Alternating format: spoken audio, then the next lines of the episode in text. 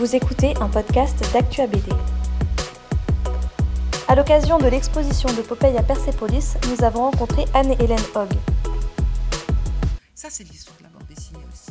L'histoire du lecteur est importante, l'histoire du faiseur est importante et l'histoire du transmetteur est importante. Reprendre un musée déjà existant et faire le pari de d'actualiser en fait son parcours permanent, de revoir son propos. C'est un, c'est un beau défi, c'est très tentant. Euh, et en même temps, ça demande d'examiner euh, bien le terrain avant de, de, commencer à faire des changements. Alors étant historienne euh, de la, de la culture et me passionnant pour l'image et la culture populaire, pour les transmissions entre ce qu'on appelle la haute et la basse culture, ce que moi je, je dis bien ce qu'on appelle, c'est pas pas mon concept à moi. Euh, ce qui m'intéressait, c'était de, de, montrer que la bande dessinée n'est pas qu'une histoire de spécialistes, que la bande dessinée, c'est une histoire populaire.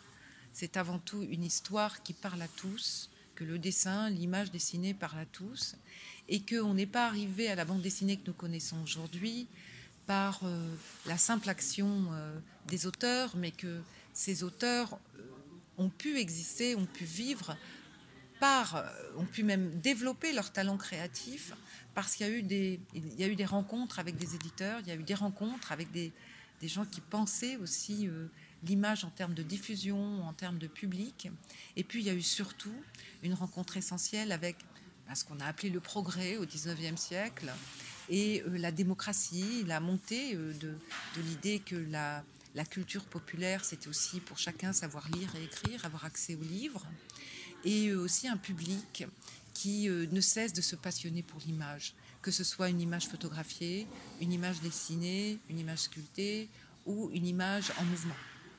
Donc il fallait euh, recréer cet euh, univers dans lequel la bande dessinée a pris en fait la place qu'on connaît aujourd'hui, redessiner les étapes par lesquelles elle était passée et sortir d'une histoire d'un auteur à l'autre comme une longue généalogie d'auteurs pour aussi comprendre comment euh, les publics évoluent, comment on a répondu aux attentes du public, comment le public s'est choisi aussi des auteurs, et que euh, on a aussi développé des techniques pour faire en sorte que chacun puisse avoir accès à un livre et à un album de bande dessinée.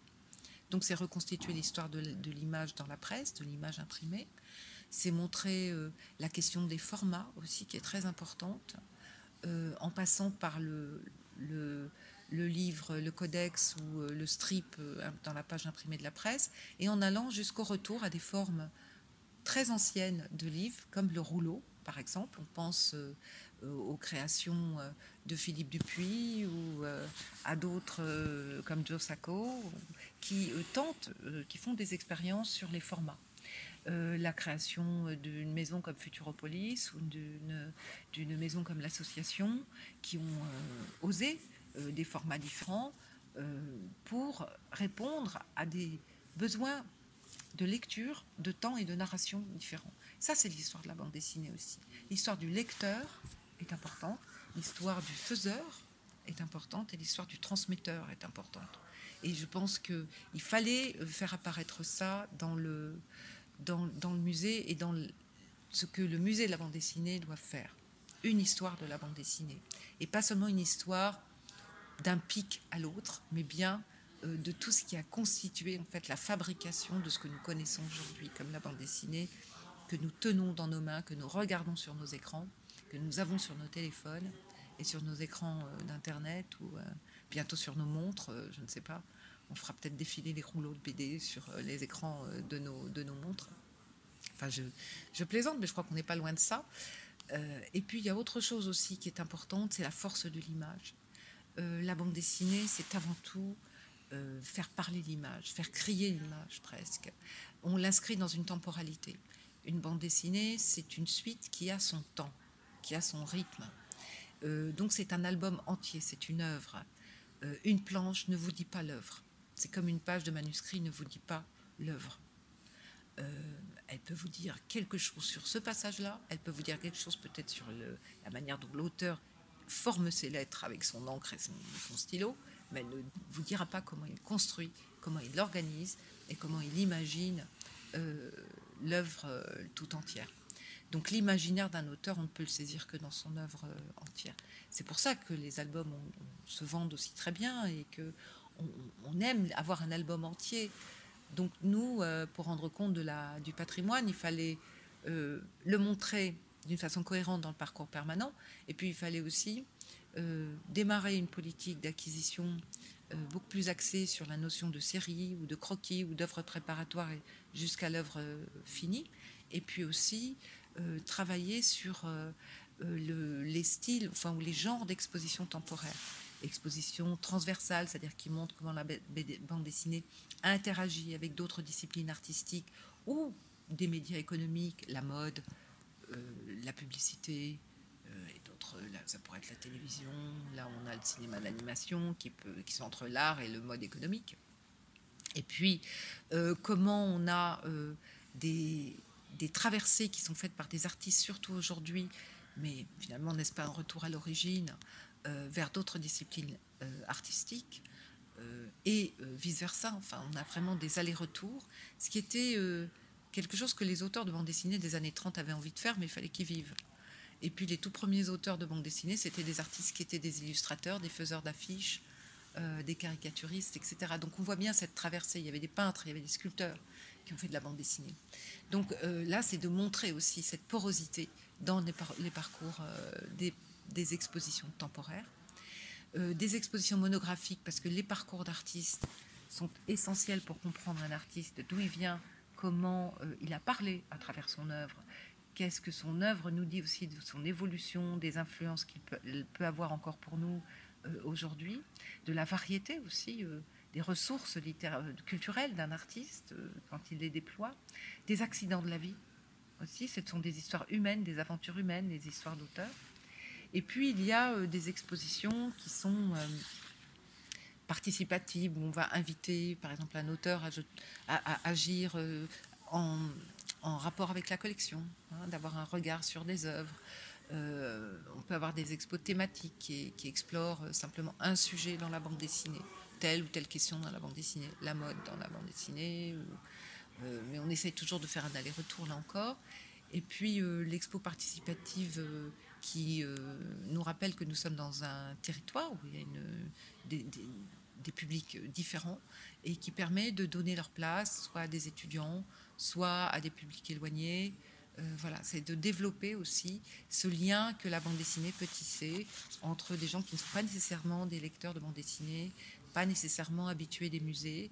Et c'est le travail du musée eh bien, de les rapprocher de la bande dessinée, de leur faire aimer la bande dessinée, de les amener à lire, aussi de, travailler avec la bibliothèque, qui est ici une bibliothèque de prêt que nous avons à la cité, euh, pour euh, agir sur euh, là où nous devons agir, qui est ce rapport à l'environnement et, et, aux publics qui sont autour de nous dans De Popeye à Persepolis, on regarde comment euh, le film d'animation et la bande dessinée vont se dématérialiser euh, et par là même se globaliser. C'est-à-dire qu'il y a une immédiateté euh, de la présence de l'image via le numérique.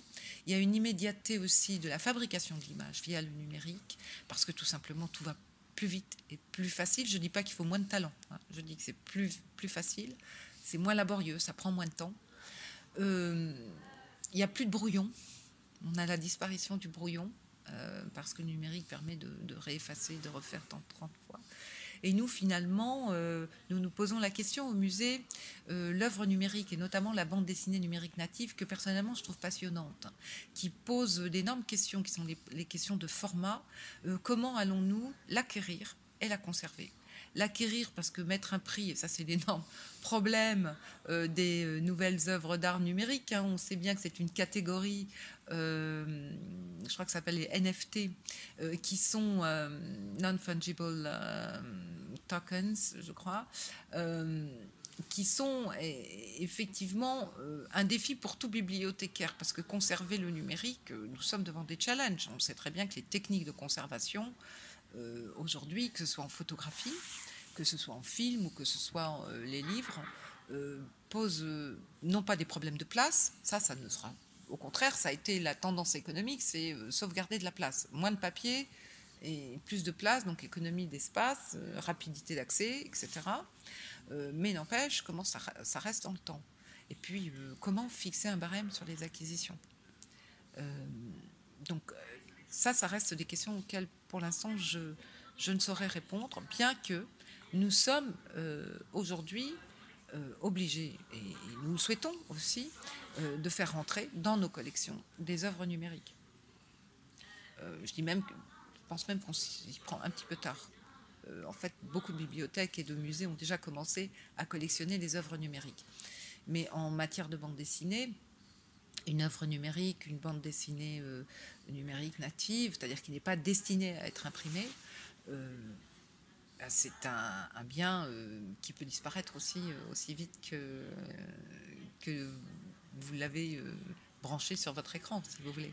il y a une évanescence, un côté éphémère de l'œuvre qui pose la question de sa conservation et de sa durée dans le temps. Et le musée, par excellence, ne s'inscrit pas dans l'immédiateté, il s'inscrit dans la longue durée. Il est là pour durer, pour transmettre ce qui a été, pour montrer ce qui a été et permettre toujours de puiser aux sources pour créer pour innover, pour réinterpréter, revisiter, inventer, etc. Donc la bande dessinée numérique native, dont personnellement je, connais quelques magnifiques euh, exemples, je pense à par exemple euh, sur la road de, Pierre Schelling, euh, on, a, on a des belles choses. Une histoire de l'art de Philippe Dupuis a été imprimée, mais au départ c'était une magnifique histoire, réflexion en, numérique, hein, en, scrolling tout ça reste euh, une question qui est technique, qui va nous demander euh, un investissement, je pense, en termes de, conditions de conservation dans les locaux. Déjà, il faut des espaces. C'est comme pour conserver la photographie. Conserve pas ça n'importe comment. Il faut des disques durs spécifiques. Et puis, il va falloir aussi euh, penser à une maintenance, à une accessibilité, à la question des droits, qui est une question d'une énorme complexité. Si cet épisode vous a plu, partagez-le autour de vous. Abonnez-vous au podcast d'Actua BD pour ne manquer aucun épisode. Et pour nous soutenir, vous pouvez laisser 5 étoiles et un commentaire sur Apple Podcast ou Spotify. Merci et à bientôt sur Actua BD.